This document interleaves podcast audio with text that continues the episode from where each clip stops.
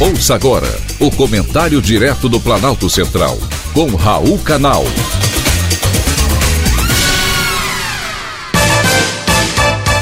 Queridos ouvintes e atentos escutantes.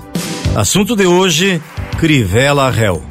43 dias após ter sido preso, o ex-prefeito do Rio de Janeiro, Marcelo Crivella, virou réu por integrar organização criminosa. Aliás, o pastor Crivella foi apontado como sendo o líder da quadrilha. Não sei se vocês se lembram, mas no ano passado, nove dias antes de deixar o mandato, ele foi preso por corrupção e lavagem de dinheiro, após denúncia apresentada pelo Ministério Público.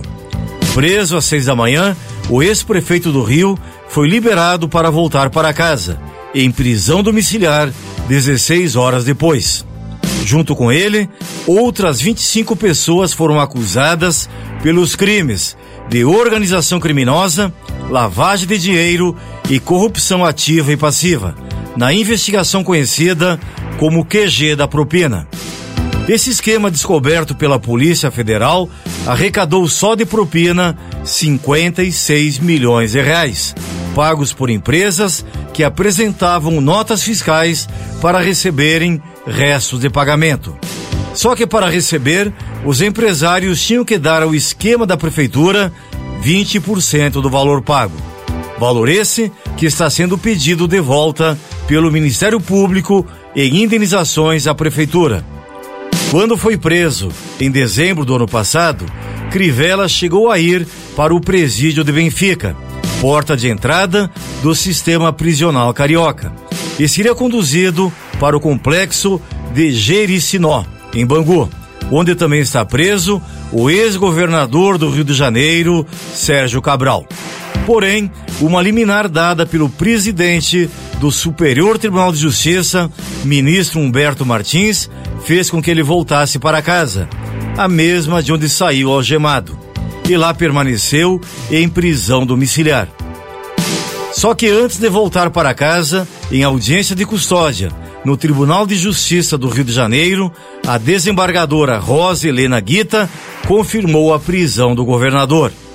Ela justificou a decisão mesmo a nove dias do final do seu mandato, alegando que, em liberdade, o político poderia dificultar o andamento do processo. Além disso, ela ponderou que os contratos de fraude em licitações públicas ainda estavam em vigor e eles continuariam recebendo as propinas, perdurando assim o proveito do ilícito cometido. Enquanto o dinheiro não é devolvido, os servidores públicos do Rio estão com salários atrasados e o 13 terceiro salário somente foi pago para quem ganha até 3 mil reais. Só me resta parabenizar a Polícia Federal e o Ministério Público Federal que incansavelmente trabalham em investigações precisas que resultaram na prisão desses 25 bandidos do Rio de Janeiro.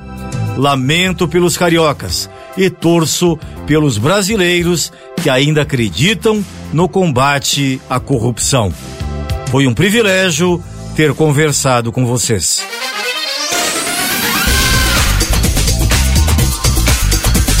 Acabamos de apresentar o comentário direto do Planalto Central, com Raul Canal.